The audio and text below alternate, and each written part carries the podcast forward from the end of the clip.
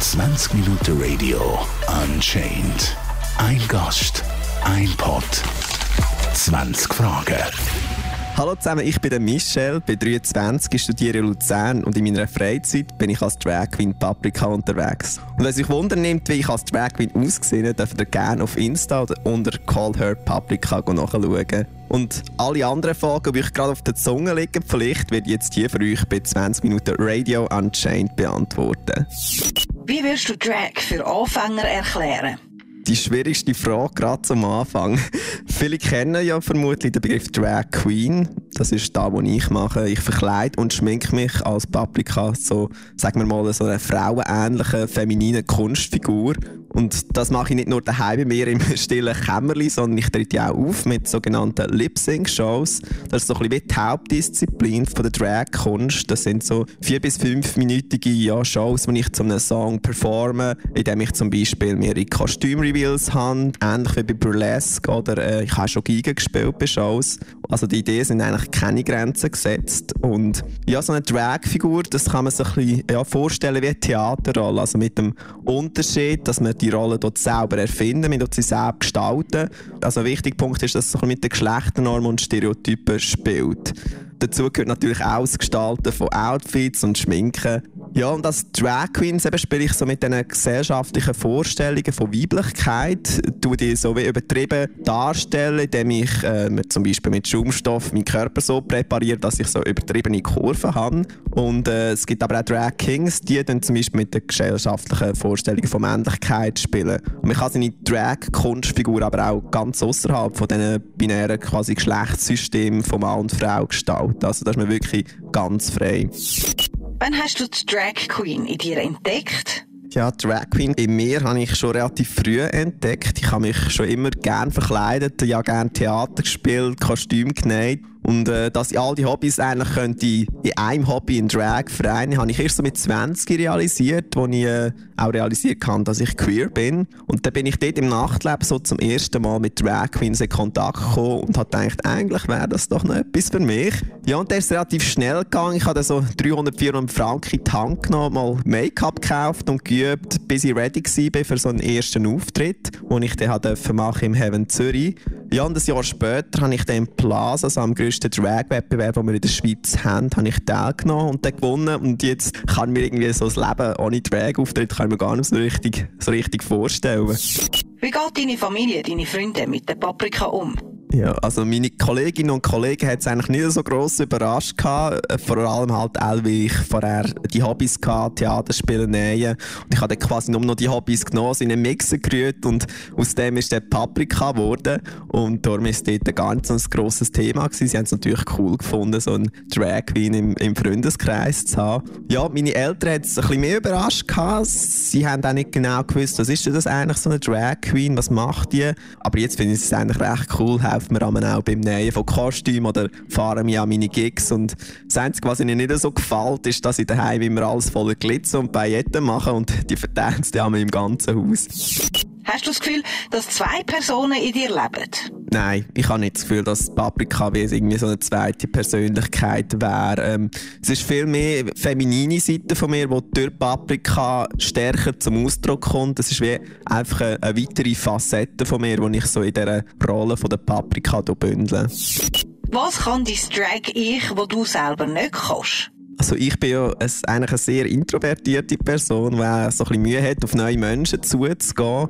Und ich bin auch ganz, ganz schlecht im Smalltalk. Und als Paprika ist das alles viel, viel einfacher, weil die Leute kommen so automatisch auf einem zu und stellen Fragen und der Drag ist aber meistens auch gerade so ein bisschen das Thema gegeben, wo man dann darüber reden kann. Also neue Menschen kennenlernen, das ist sicher viel, viel einfacher in Drag. Und man kann natürlich auch ein bisschen frecher sein. Wie teuer ist es wirklich, eine Drag Queen zu sein? Sehr teuer. Es kommt natürlich auch ein auf den Typ Drag drauf an. Aber allein, wenn man schon denkt, so eine gute Perücke, die kostet so 100 bis 300 Franken. Und als ich mit Drag gestartet habe, habe ich so 300, 400 Franken sicher mal müssen ausgeben für Make-up Basics einfach mal. Und dann braucht man natürlich auch noch etwas zum Anlegen. Und äh, ich nähe viel selber, aber eben, wenn mir etwas gefällt, kaufe ich manchmal auch gerne Looks von Designer oder äh, lasse mir das Kostüm für mich nähen, habe ich auch schon gemacht. Ja, und dann gebe ich so pro Monat etwa so ja, 204 bis 400 Franken aus. Und man muss aber auch sehen, dass ich mit meinen Auftritten auch etwas verdiene.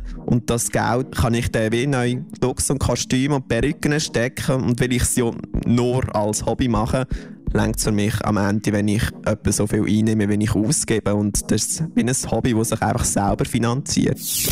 Wie lange dauert deine Verwandlung?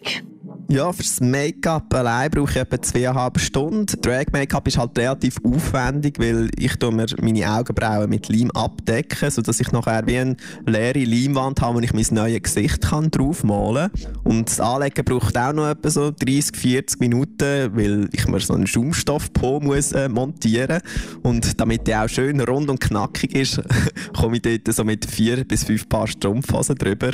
Perückenkleben ist dann nochmal ein Unterfangen für sich. Was man auch nicht unterschätzen ist so die ganze Vorbereitung so für so einen Auftritt. Also vor jedem Auftritt brauche ich nochmal etwa so einen Nachmittag, um meine Perücke wieder schön zu putzen, zu teilen, zu waschen, den, den Koffer zu packen. Und äh, es ist wie als würde ich in die Ferien gehen. Ich muss an, so viele Sachen denken, wenn ich einen Auftritt habe. Ja, und was auch noch dazu kommt, ist so Shows einüben. Also das ist dann nochmal eine andere Geschichte.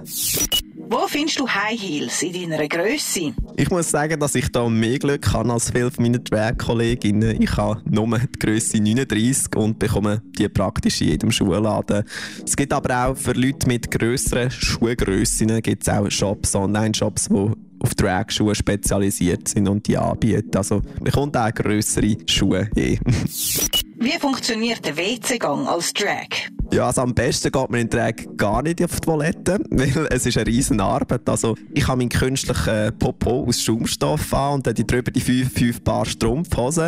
Und dann manchmal kommt dann noch ein Korsett hinzu und dann versucht man natürlich so die Toilettengänge möglichst zu vermeiden. Ja, und wenn man dann gleich mal so für kleine Astronautinnen muss, dann muss man wohl oder übel all die Schichten abziehen und nachher wieder anlegen und das dauert dann halt wirklich ein Zeitchen. Was haltest du vom Rock Pulse im Drag Race? Ich finde es eine coole Show, die Drag so in einem breiten Publikum vorgestellt hat. Und die Show hat ja auch viel dazu beigetragen, dass so Drag Queens auch außerhalb der Szene im Mainstream Jobs gefunden haben, die zum Beispiel haben für grosse Modelabels äh, modeln. Man muss sich aber auch einfach bewusst sein, dass die Show nur einen kleinen Teil von der Drag-Szene abbildet. Also die Show begrenzt sich ja vor allem auf Männer, als Drag Queens auftreten. Und Drag ist aber noch viel mehr, als man in dieser Show sieht. Schon nur, wenn man an all die Frauen denkt, was Drag Queens oder Kings auftreten. Also es gibt noch viel mehr, als was wir bei RuPaul's Drag Race sehen. Was stört dich in der Drag-Szene am meisten? Ja, das Drag-Business, das ist halt ein bisschen Show-Business. Und das heisst natürlich, es gibt auch ab und zu Zickereien und Drama. Und äh, Drag Queens, die haben so ein bisschen aus diesen Zickereien nochmal wie eine eigene Kunstform entwickelt. Dem sagen wir so ein bisschen Throwing Shade oder Reading. Quasi die Kunst, jemanden möglichst eloquent mit einem Augenzwinkern so ein bisschen zu beleidigen ich finde, das stört mich nicht, aber ich finde, das ist so ein etwas, das so ein bisschen zu Zickerei und Drama kann führen kann, was aber auch dazugehört. Ist Drag nur etwas für homosexuelle Männer? Nein, Drag ist für alle, egal welches Geschlecht oder welche Sexualität man hat. Drag ist für Frauen, Männer, alles dazwischen und außerhalb, egal ob schwul, lesbisch, bisexuell, asexuell, ist wirklich für alle. Alle dürfen Drag machen und sollen Drag machen. Wie sieht es mit Frauen in der Drag-Kultur aus? So, Frauen können auch Drag machen. Es ist so ein das Fehlkonzept, um, dass eine Frau, wenn sie Drag macht, sich dann auch irgendwie als Mann muss verkleiden, so als, als Drag King. Frauen können aber auch Drag Queen sein und bei ihrer Kunstfigur zum Beispiel ihre Weiblichkeit überzeichnen mit grossen Perücken, ausgefallenen Kleidern. Und das ist auch ganz offen leider werden so Frauen als Drag-Künstlerinnen von vielen Bookern noch nicht so richtig anerkannt, halt, weil es auch noch nicht so im Mainstream angekommen ist. Weil zum Beispiel, wenn man an RuPaul's Drag Race denkt, dort werden auch noch nicht grosse Frauen gecastet. Hast du dir jemals überlegt, eine Geschlechteranpassung zu machen? Das ist nie ein Thema gewesen. Drag ist für mich wirklich nur eine Rolle, wo ich reinschlüpfe, wo ich am Abend nachher auch froh bin, wenn ich mich wieder abschminken kann. Und auch im Alltag bin ich jetzt als Michelle, ist mir wohler, bin ich lieber unterwegs. Und es kommt halt oft vor, dass man so als Drag Queen mit einer Transperson verwechselt wird. Und der Unterschied ist, dass Transmenschen sich nicht mit dem Geschlecht identifizieren, das ihnen bei Geburt zugeteilt worden ist. Drag hingegen ist wirklich einfach nur ein Hobby wie, wie Fußball oder eben Theater spielen. Kann man von Drag finanziell überhaupt leben? Es gibt in der Schweiz Drag-Künstlerinnen und Künstler, die das als Fulltime-Job machen, auch davon leben.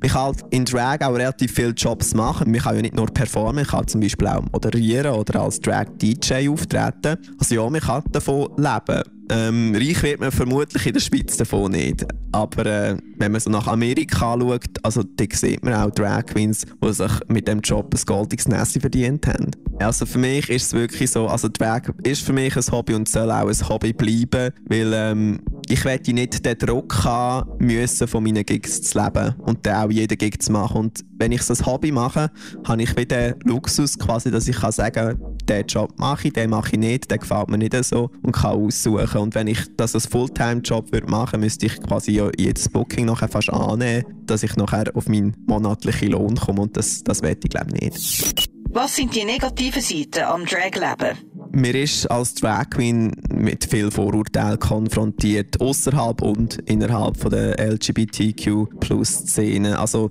außerhalb von der Szene gibt es halt Menschen, die Mühe haben mit dem Hobby, weil sie zum Beispiel nicht, weil das Hobby nicht ihre veralteten Vorstellungen von Männlichkeit, von Weiblichkeit passt. Und innerhalb von der Szene sind oft Vorurteile um, dass Drag auch automatisch so wie eine feminine Persönlichkeit als, als Mann, also als Typ bedeutet was nicht negativ sein muss, aber man bekommt halt gleich schon irgendwie so einen Stempel aufgedrückt, man kommt so in eine Schublade rein, die vielleicht gar nicht passt. Und es gibt halt auch viele Leute, gerade im Nachtleben, die die Grenzen nicht so kennen, die einem Abho oder in Perücke längen, ohne zu fragen. Und ein Drag aber auch andere Menschen sollte man nie einfach anlängen, ohne vorher gefragt haben. Das ist auch eine Frage von Consent. Und der Witz ist ja, also als Drag wenn sie einem auch fassen, das spürt man ja nicht einmal, wenn man dort Schaumstoff hat.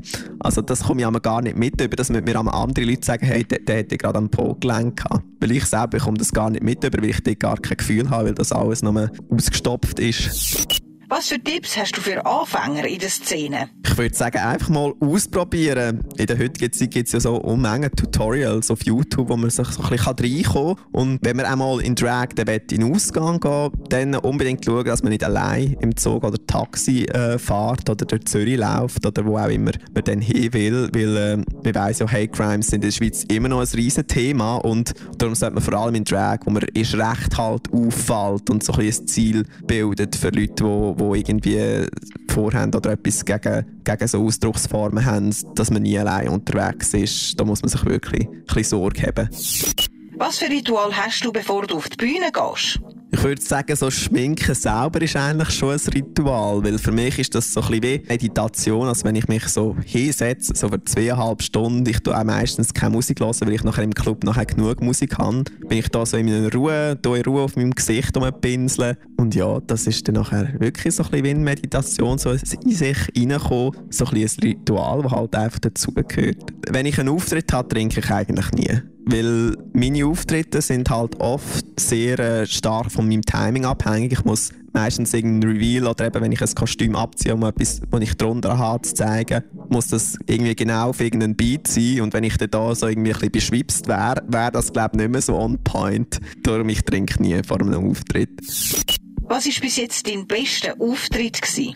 Ja, es hat so viele coole Auftritte gegeben, die ich machen durfte. Ich glaube, mein bester Auftritt war am Lila Festival 2019. Das ist so ein grosses Queers Festival, das in der Roten Fabrik in Zürich stattfindet. Und dort habe ich mit so grossen, beweglichen Engelsflügeln zu Birds Set Free von Sia performt und auch Giga gespielt. Und in dieser Performance ist es so ein bisschen darum gegangen, wie ich der Drag meine Queerness und meine feminine Seite gelernt habe zu akzeptieren. Ja, und die Menschen im Publikum, die haben so wie alle so ein eine ähnliche Geschichte halt, halt auch gehabt. Die haben in irgendeiner Form das auch erlebt. Und durch das ist die Stimmung mega emotional im Publikum und sind auch ein paar Tränen verdrückt worden. Wie lange kannst du dir vorstellen, eine Drag Queen zu sein? Ja, genau wie Drag für alle Geschlechter oder sexuelle Orientierungen offen ist, kennt Drag auch beim Alter keine Grenzen, würde ich sagen. Ich kenne Drag-Künstler und Drag-Künstlerinnen, die das Hobby noch weit über 60 weiterverfolgt haben. Und ich setze mir darum irgendwie selber noch gar keine Altersgrenzen. Ich mache Drag, solange es mir Spass macht, würde ich sagen.